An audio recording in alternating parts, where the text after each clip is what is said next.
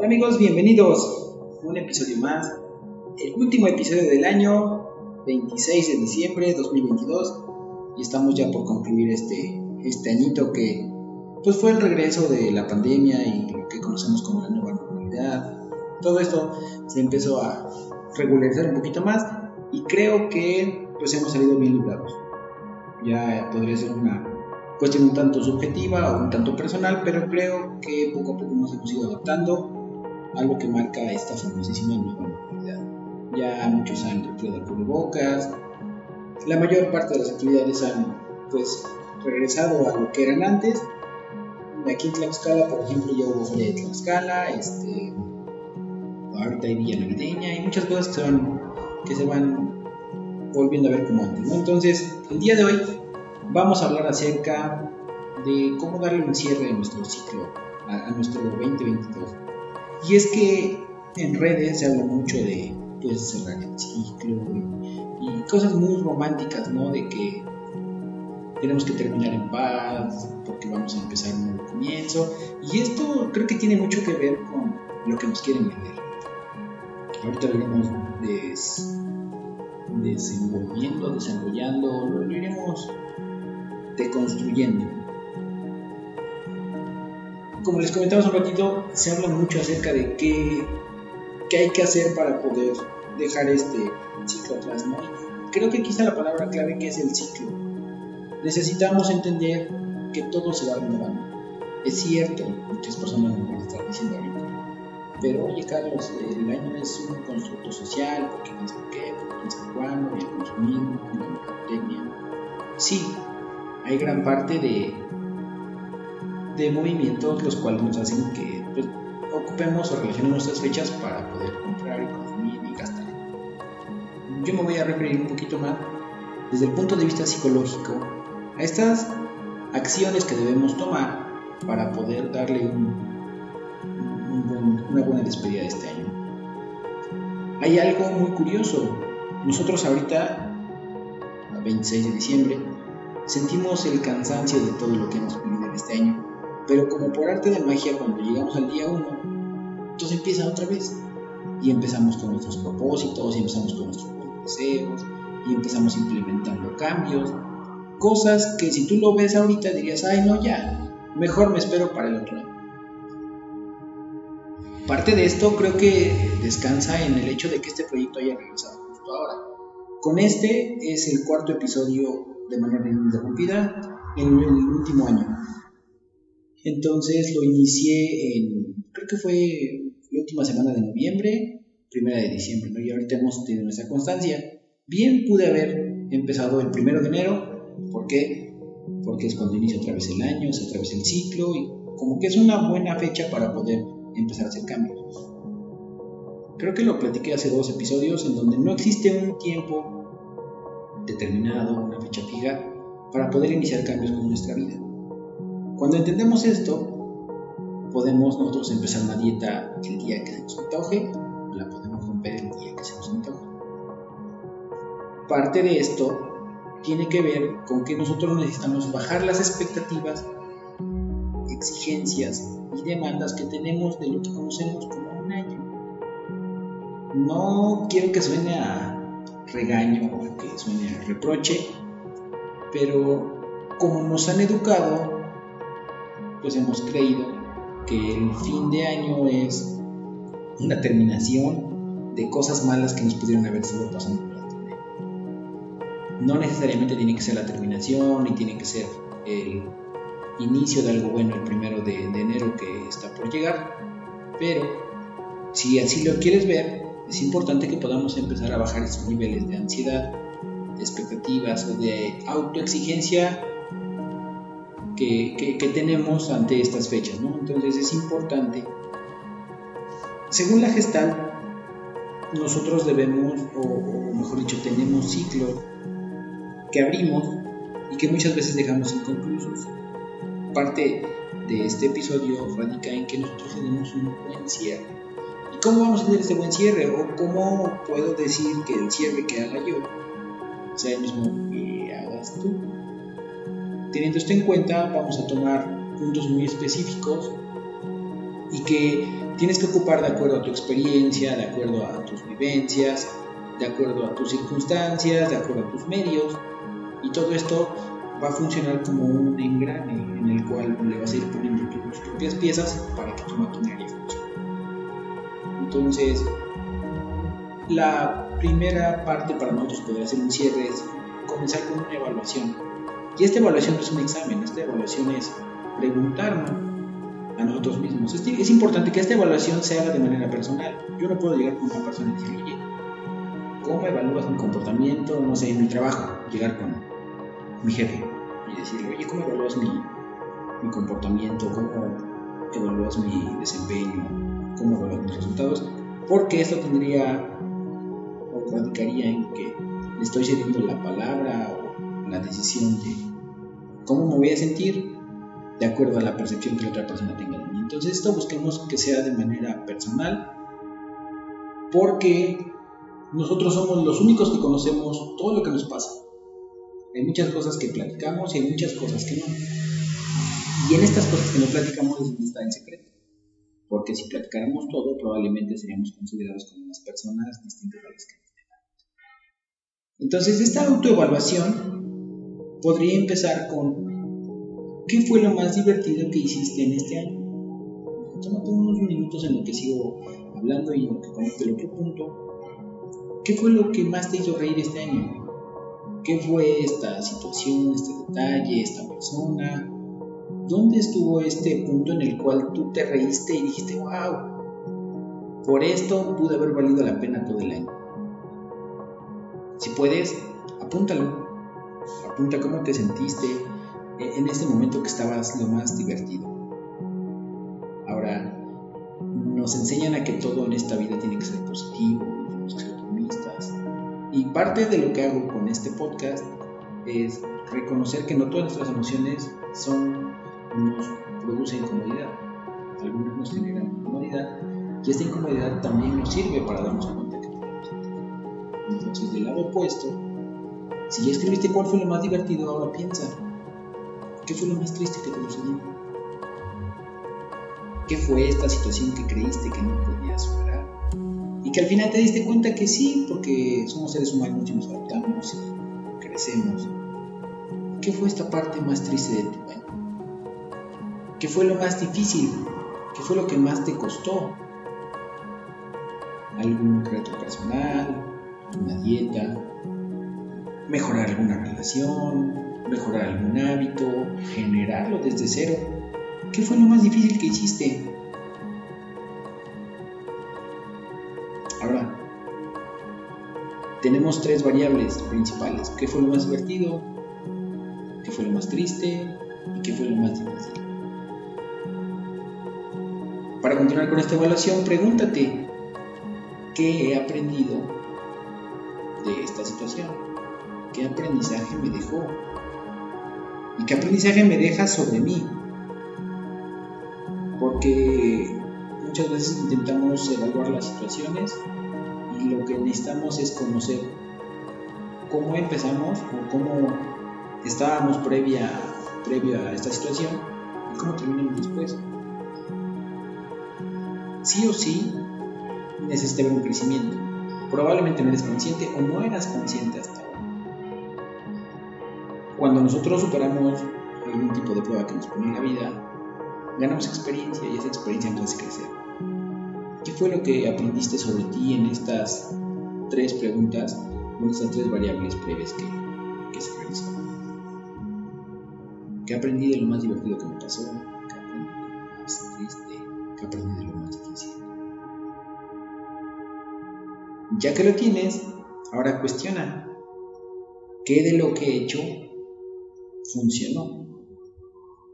¿Qué de lo que me propuse el año pasado cumplí? qué cosas no cumplí, qué cosas apliqué y funcionaron y qué cosas apliqué y no funcionaron. Esto no lo hago a manera de que te reclames o que te reproches o de que también te felicites. Claro que es importante darnos crédito por las cosas buenas que hacemos, pero también es bueno entender que no podemos cumplir todo. Y en este cierto margen de error es donde viene lo bueno, porque nosotros empezamos a decir, o podemos empezar a decir, que somos malas personas, que no tenemos compromiso, que no tenemos palabra, o bien que tenemos un tiempo más para poder hacerlo. Es importante que podamos aceptar que no somos perfectos, que podamos saber que hay cosas que están dentro de nuestro control y hay cosas que no lo están. Entonces, aquí es donde nosotros nos preocupamos por lo que sí podemos controlar e intentamos dejar de preocuparnos por lo que no podemos controlar.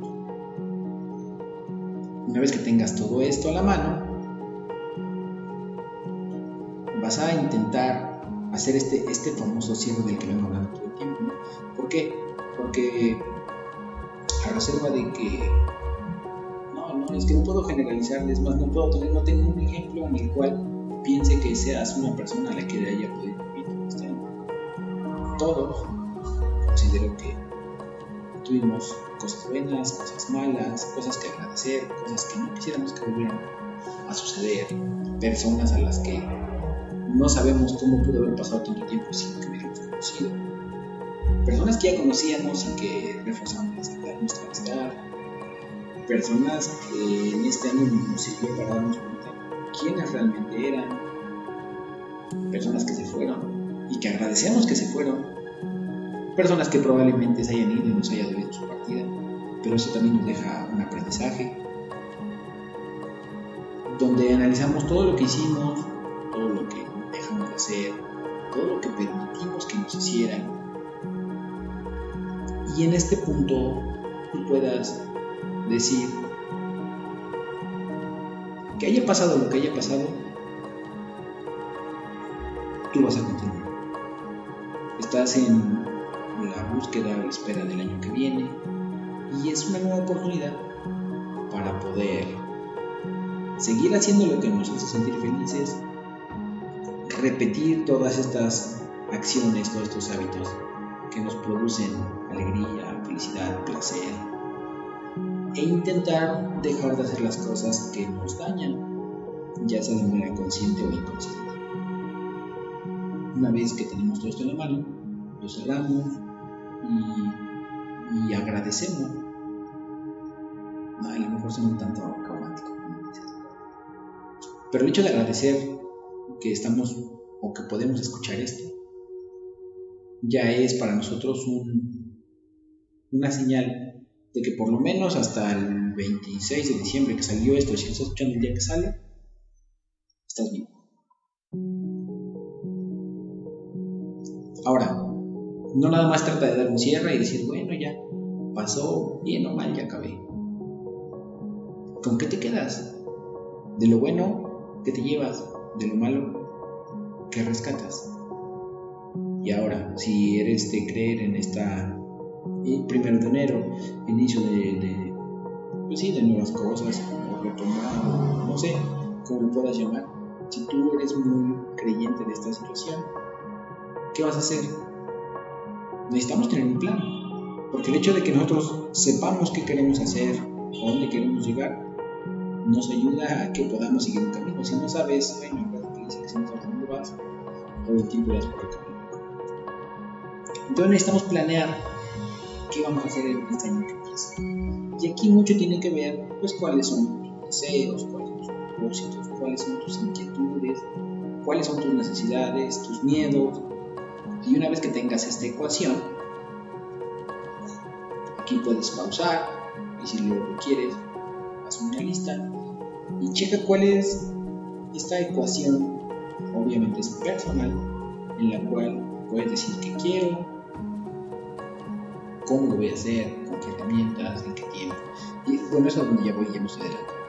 Para que nosotros podamos encontrar nuestra propia ecuación, es importante que, que empecemos diciendo, lo que quiero hacer este año tiene un tiempo determinado, en algunas situaciones se conocen como los propósitos a corto, mediano y largo plazo. ¿Lo puedo cumplir en este año? ¿Qué herramientas voy a ocupar? De qué me voy a apoyar, ya sea, no sé, recursos materiales, este, recursos tecnológicos, recursos económicos, ¿de qué me voy a apoyar? ¿Cuáles van a ser mis herramientas? Necesito desplazarme del lugar, lo puedo hacer desde la comunidad de casa. ¿Quién me va a ayudar? Voy a requerir apoyo de algunas personas, de mi papá, de mi mamá, de mis amigos. ¿De quién, quién, quién podría entrar en este plan, en esta ecuación que estamos realizando? ¿En dónde lo voy a hacer? ¿Cuál es el espacio en el cual yo me voy a desempeñar? ¿Y qué tengo que hacer para que esto se pueda cumplir? Y una vez que lo tenemos más o menos masticado, es como nosotros podemos empezar a generar el cambio. Ah, el año pasado, en enero, realicé una columna acerca de donde hablaba cómo crear propósitos inteligentes. Porque muchas veces nosotros creamos propósitos con la firme intención de cumplirlos y cuando vamos como a medio año nos dimos cuenta que ya no lo logramos, entonces decimos, va, empezamos el año que sigue. Incluso hay memes al respecto. Parte de, de lo que estoy platicando ahorita gira en torno a que no necesariamente se debe cumplir el, el, propósito, o mejor dicho, tendría que ser muy flexible este propósito y saber que el camino de la vida es un camino de aguante no de rapidez. Sé paciente, tenle paciencia en tu proceso. Cada quien, cada uno de nosotros aprende de diferente manera, percibe las cosas de diferente manera. Cuando veo pacientes eh, en terapia, escucho lo que me platican y me doy cuenta que gran parte de lo que ellos me comentan muchas veces está sesgado por la manera en la que perciben lo que les está sucediendo. Un día platicando con un amigo me comentaba, es que a veces yo escucho los problemas de las personas digo, pienso, están preocupados por una cosa muy pequeña. Y lo interrumpí y le dije, bueno, esa cosa que tú consideras que es pequeña es pequeña para ti. Si una persona lo está trayendo a consulta, quiere decir que no es tan pequeña porque no encuentra la manera de cómo resolverla. Entonces, esto funciona de igual manera para nosotros. Necesitamos tener un proceso, tenemos que ser pacientes con nuestro proceso y entender que vamos a nuestro ritmo. Creo que es una buena manera o un buen momento para nosotros poder llegar al punto de la reflexión y, creo que sí hay que hacer una comparación, que no son muchas de las comparaciones. Si no tuviera de otra opción, la comparación tendría que ser únicamente con lo que hiciste este año y lo que dejaste de hacer este año, pero contigo mismo. No se necesita traer a otras personas aquí por decir, no, esta persona se compró un coche y yo no. Esta persona salió de viaje y yo no esta persona se casó y yo no. Porque esto lo único que va a provocar es que nos sintamos miserables. Cada uno de nosotros tiene diferentes experiencias, tiene diferentes medios, tiene diferentes intereses y ambiciones, entonces no te centres en las cosas que no te van a ayudar y concéntrate mejor en aquellas que sí. Esto es de manera muy, general. Recuerden, estos podcasts son de carácter informativo y en ningún momento buscan sustituir lo que hacemos en terapia.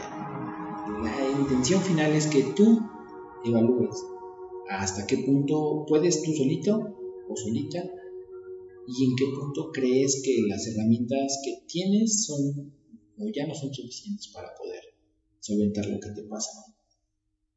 Hemos hablado a lo largo de este año, si no tuviste la oportunidad de leer las columnas que escribí a lo largo de este año, eh, hablaba acerca de cómo nuestras herramientas o cómo nuestra mochila, porque yo lo llamo así en esta analogía, tenemos una mochila con nuestras herramientas, donde viene la paciencia, donde viene la asertividad, donde viene la calma, donde viene el amor, la solidaridad cada una de estas herramientas las vamos a ocupar en las, en las, eh,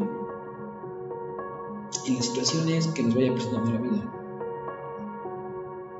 Cuanto mayor sea el número de herramientas que tengamos en esa mochila, vamos a ser un poquito más diestro a la hora de gestionar nuestras emociones. Entendemos, que nuestras emociones son naturales, que nos quieren decir algo, que nos sirven para adaptarnos al, medio donde nos desenvolvemos, entonces no, no satanizarlas y al contrario, no tener este, esta mochila llena de herramientas para todo lo que, para todo lo que se.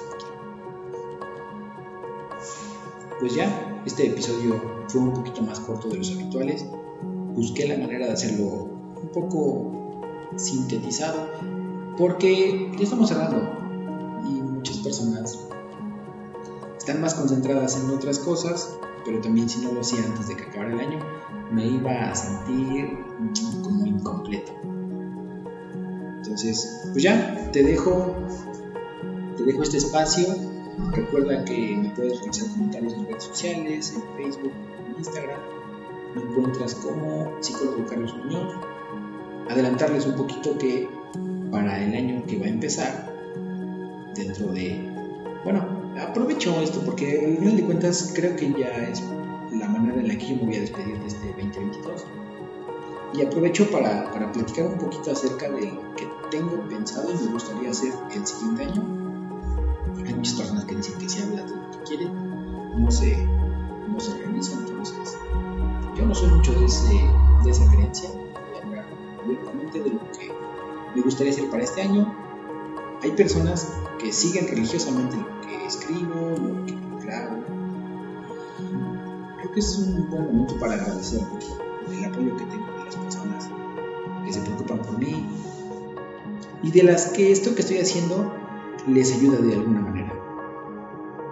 Poco a poco voy encontrando mi estilo, poco a poco lo voy haciendo de manera más sistemática. Incluso hasta he reducido los tiempos en muchas cosas. Entonces voy a aprovechar para hablar un poquito de qué es lo que me gustaría poder realizar en este, en este año. Dentro de las situaciones personales, y creo que lo he platicado abiertamente con muchas personas, quiero aprender a bailar. Aprender a bailar en todos los, en todos los géneros.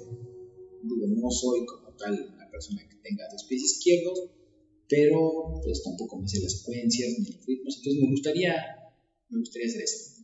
Una es aprender a bailar, la otra cosa que me gustaría es aprender inglés. Tengo un problema muy grave en la manera en la que yo percibo o percibía, mejor dicho, el aprender inglés. Vivimos inglés y que la vida siga. Ahora mis necesidades han sido distintas y estas necesidades implican que yo tenga que hablar y tenga que leer inglés. Entonces, mientras más lo posponga, pues voy a, voy a seguir privándome de buenas lecturas y de buenas conversaciones. Entonces, esta es parte de algo que me gustaría hacer. Por ahí, si alguien conoce, pues, alguien que me pueda enseñar inglés, lo consideramos. Esas son dentro de las situaciones personales, son cosas que me gustaría incluir. Llevo, dos o tres años regresando a la actividad física, hago ejercicio y, creo que lo voy campechaneando por ahí el comer muy fuerte. No he podido encontrar mi peso ideal porque hago ejercicio, ya más o menos tengo identificado al responsable, pero no voy a decir quién soy. Y ya dentro de los proyectos profesionales, pues la, la tirada número uno es tener la consulta llena. Ojo, bueno, no tengo muchos espacios, no es como que digan, ah, me dedico pero sí me gustaría poder tener agenda llena, sin destino, no sé, 4 o 5 horas de la semana, tener 4 o 5 pacientes de manera religiosa que estén cada 8 días, cada 8 días, cada 8 días. Este es el, primero. Después, el podcast va a continuar y la meta van a ser sacar los 52 capítulos a la semana, a la semana al año o sea, son 52 semanas y sacar uno por semana. Espero que sí lo pueda lograr. Estoy trabajando en mi capacidad de organización y esto se va complementando con la columna que escribo para síntesis. Entonces, los podcasts van a salir los días lunes, como vienen saliendo, y la columna en salud mental estará saliendo los días jueves, a menos que en síntesis ya no, ya, o ya no puedo escribir, o ya no este, me cambian el día, pero en todo caso que ya no tuviera la continuidad del periódico, lo podría hacer de manera este, personal. Ahora estoy haciendo el experimento en varias redes sociales, estoy investigando cómo funcionan y por ahí está la, la inquietud de poder trabajar o subir mis artículos en línea. Pero bueno, ya sobre la marcha les iré pasando si escribir información relacionada a esto. Y tengo también, eh, o me gustaría, poder realizar talleres mensuales. Este año impartí varios talleres y tomé algunos cursos, pero me gustaría que fueran por lo menos hacer un, taller al mes. Y estos talleres pues son de desarrollo personal. Tienen que ver con el manejo de la ira, con el manejo del estrés, con la gestión o el manejo de la ansiedad y la depresión. Cosas que son de padecimientos muy comunes. Muchas veces ya están hasta normalizados por nosotros. Porque dicen, ay, es que ando bien estresado me duele la espalda. Sí, pero llevamos 3, 4 meses estresados. Pues obviamente eso no va a ser nada. Buscar la manera de poder tener talleres para, de acompañamiento para las personas que, que me siguen y que están interesadas en en poder generar cambios pequeños en su vida y que, ojo, repito, la idea de todo esto es que busquen atención psicológica profesional. Y por último, bueno, esto no se los voy a platicar porque si es una sorpresa, no es que me den lo que no pero es una sorpresa. Ya en las primeras dos semanas de enero les daré un poquito más de, de detalles o ya les daré la sorpresa de esto fue lo que se hizo.